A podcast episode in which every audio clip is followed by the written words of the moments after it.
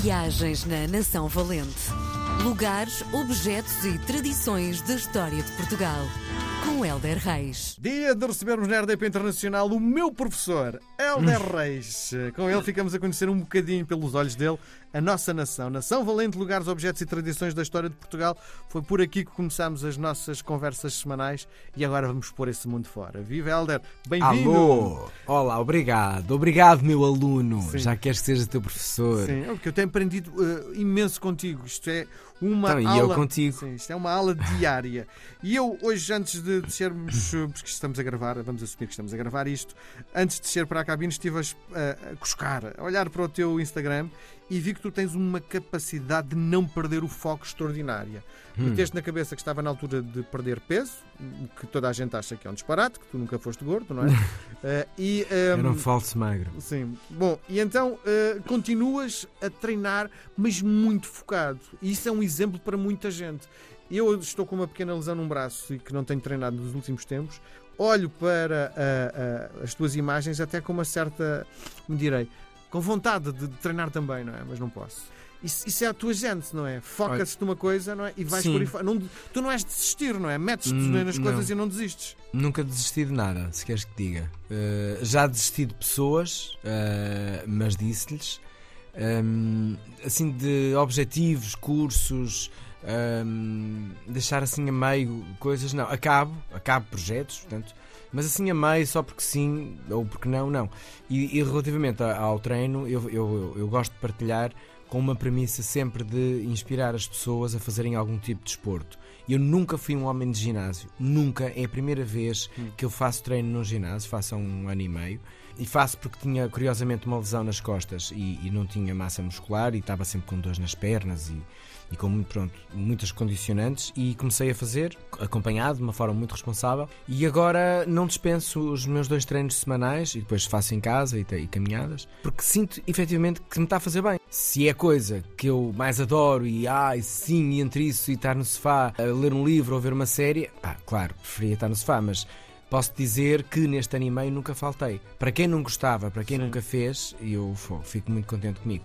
Sim. Mesmo. E, e gostava que as pessoas seguissem o exemplo porque há muitos benefícios. Com certeza, com Mesmo, certeza. mesmo. Se a pessoa, eh, do ponto de vista eh, imediato, não, não sentir mutações no corpo, há uma vantagem que é única, que é o bem-estar emocional que pode provocar, não é? Ora, nem mais, nem mais.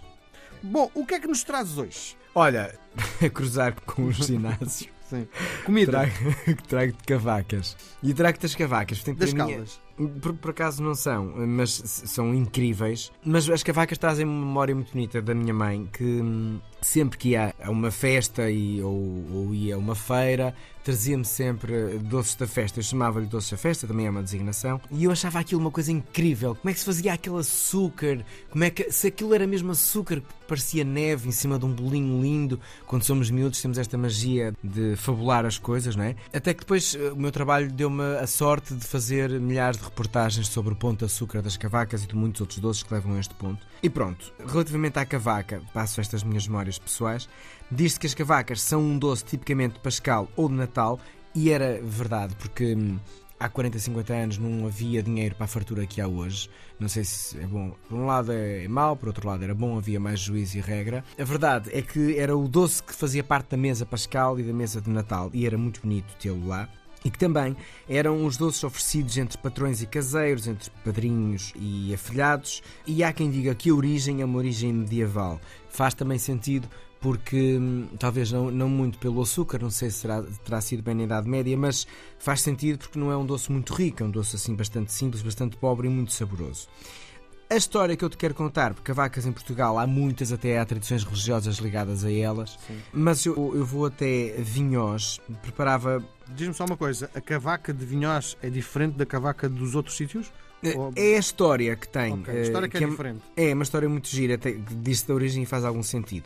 Então, eh, uma senhora de Vinhós preparava delicadamente o matrimónio da sua filha. A coisa não aconteceu, porque era a altura da peste, não havia nada que dissesse faz o casamento. Então, A mulher já tinha o bolo de casamento feito quando soube que o casamento não podia acontecer. Ora bem, o, o açúcar é caro, a farinha é cara, os ovos são caros. A mulher, o que é que decidiu na altura? Não desperdiçar o bolo que estava feito e guardou até que houvesse uma nova data para o, o matrimónio. Bom, houve uma nova data, a senhora tirou o bolo de onde tinha guardado, que não teria sido seguramente no frigorífico, porque, segundo a lenda, não existia. Hum e com o seu engenho decidiu criar uma parte para o bolo de açúcar de modo a dar-lhe ali uma outra vida. Então criou uma calda e fez ali uma calda por cima do bolo que já estava feito e tornou o bolo bastante úmido e fofo e a verdade uh, é que assim nasceu este conceito de doce e que vai cruzando muito com uma das cavacas mais icónicas do país uh, que são as cavacas de Rezende,